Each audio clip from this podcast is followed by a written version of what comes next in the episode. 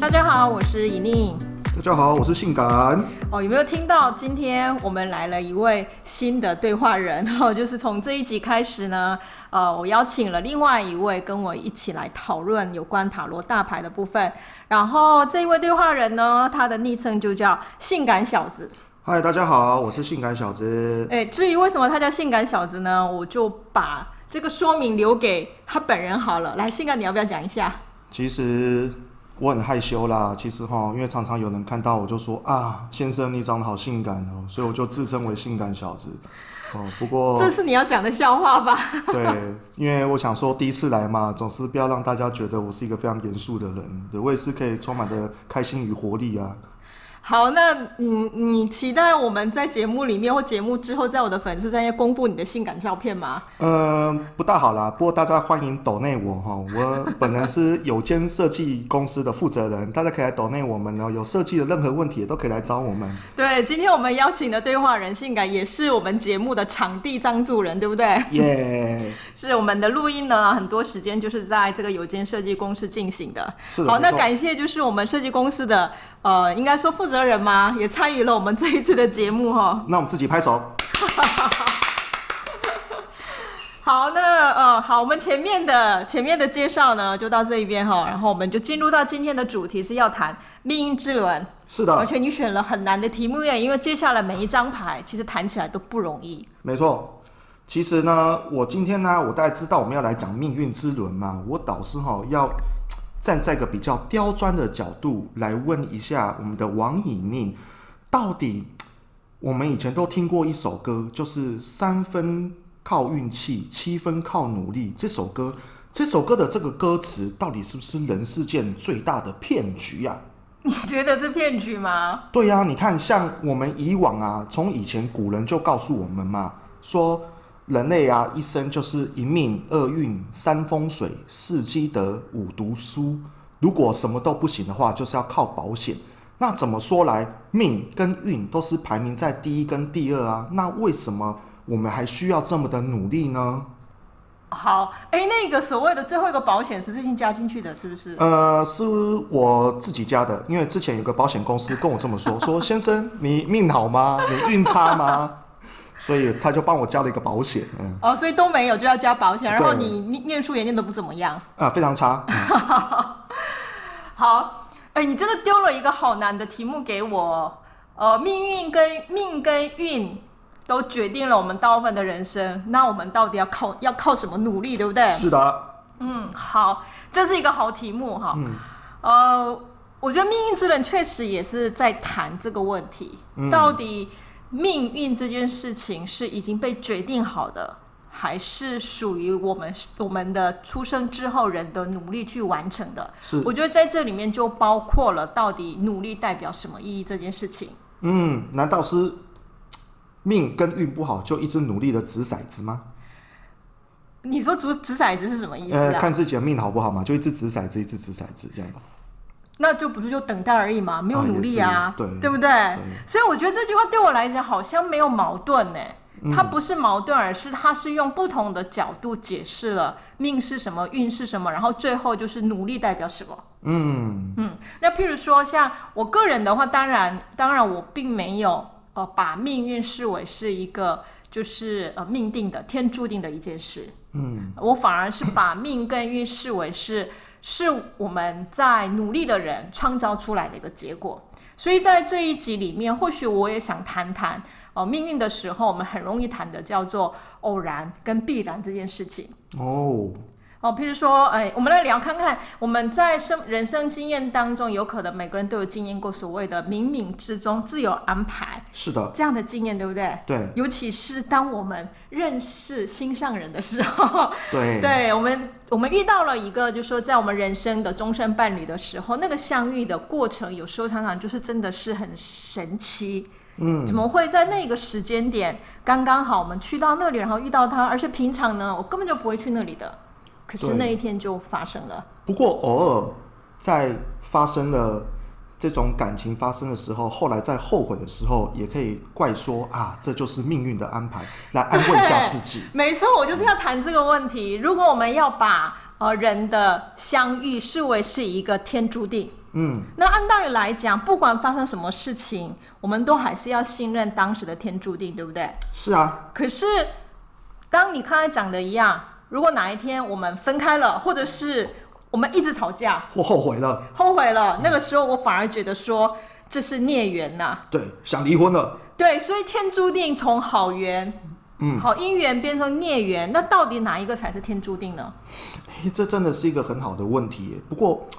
这个应该是我问你啊，怎么会变成你来问我的 呢？对我这是来挑战呢，我这是挑战者。啊，我当然是有答案呐、对不对？哦，太好了，太好了。 好，那所以这样看的话，当然我们大部分是把后面发展的结果来推翻前面的结论嘛。我们只会说当初是怎样，我眼瞎了，哦对不对？我年轻不懂事。就是结果论，就是对，结果呢，我们把后面的结论变成会推翻前面我曾经认定的那件事。所以如果这样看的话，好，如果我后面的推翻的话，那前面的那个相遇当然也是命运，可是那个命运其实带来的是孽缘，孽缘，对，是我人生的不顺利。就是命差的时候。对命差的哦命时差候，的时候对嗯。可是如果我们再返回来看，不管我们相遇的时候的那一次的缘分，那那一次的缘分，如果那一次的偶然没有发生，当然我们也不可能有后面的这个孽缘，是我们认为的孽缘，对不对？嗯好，那是谁让那个偶然发生的呢？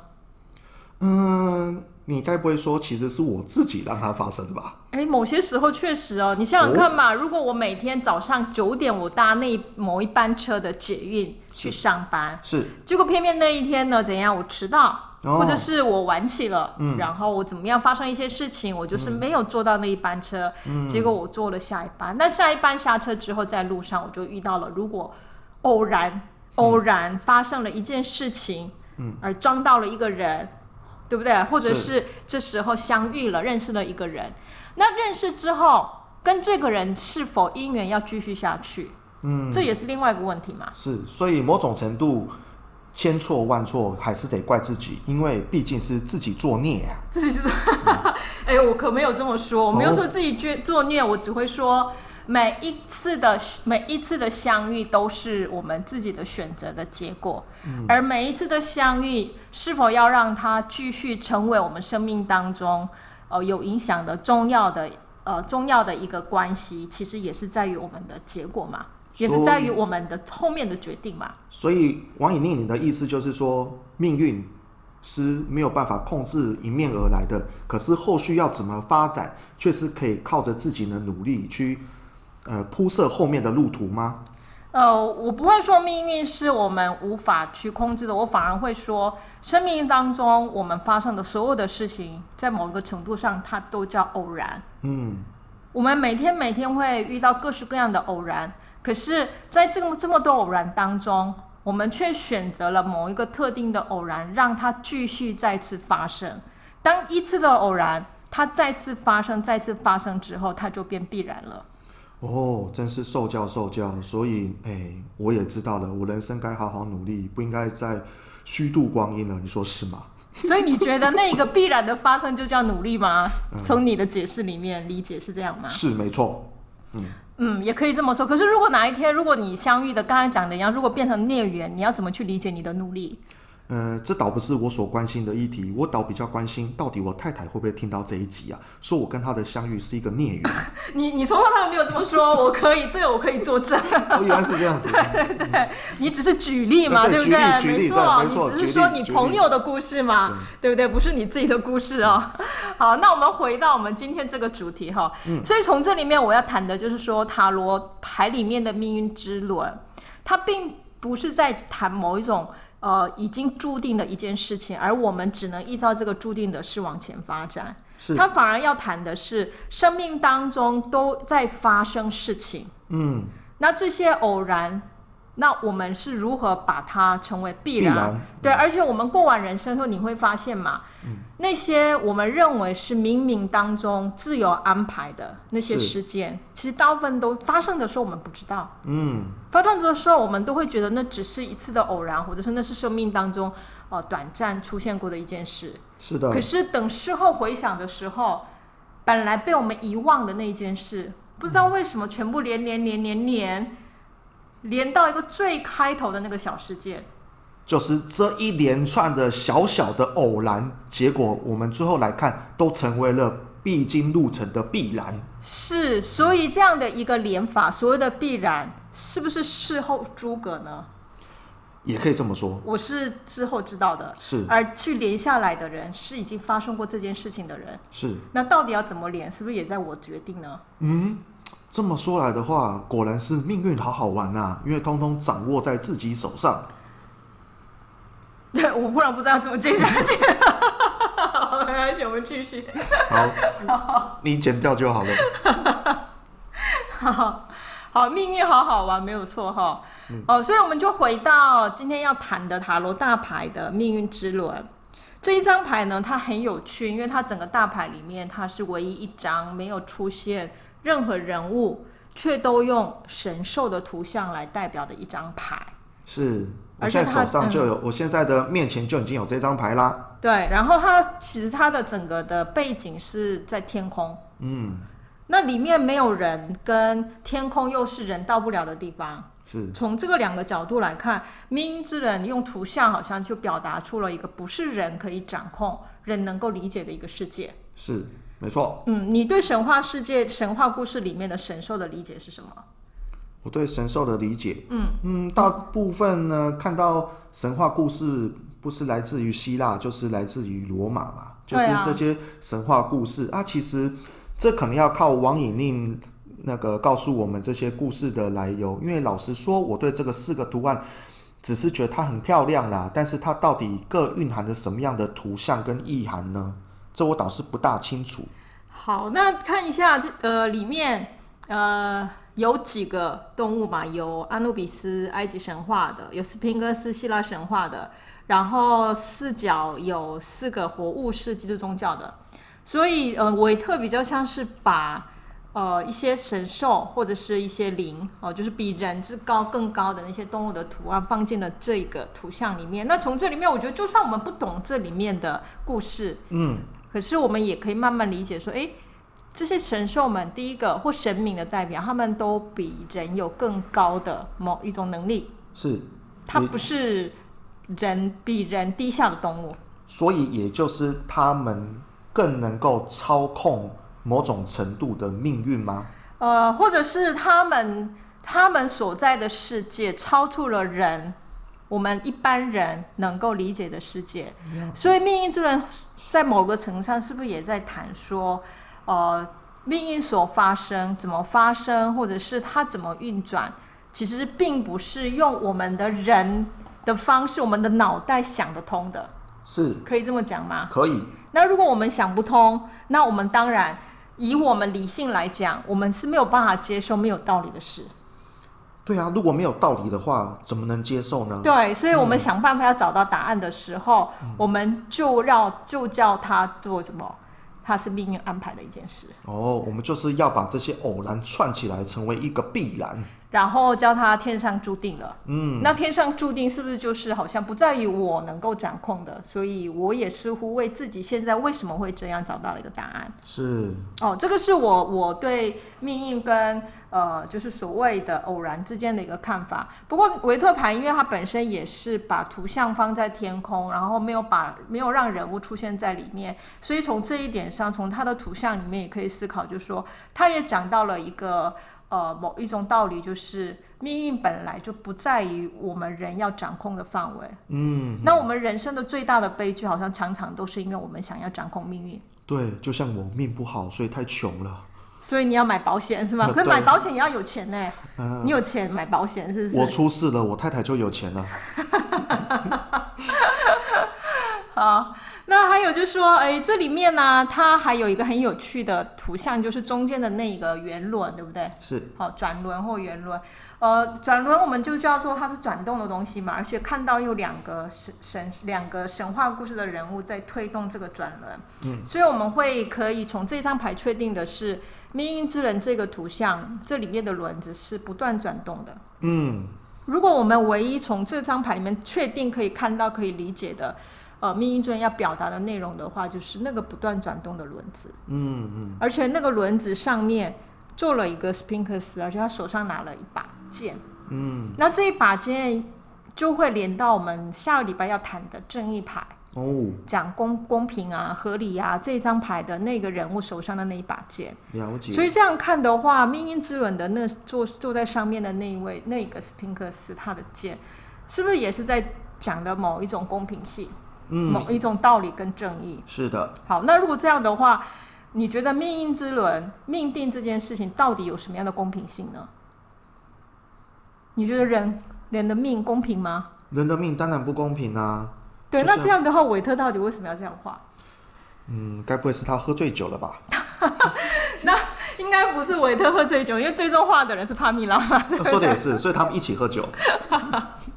好，那如果从这样来看的话，呃，或许韦特要谈的是，对每个人来讲，所谓的命运之轮的公平，就是那个偶然是不断在发生。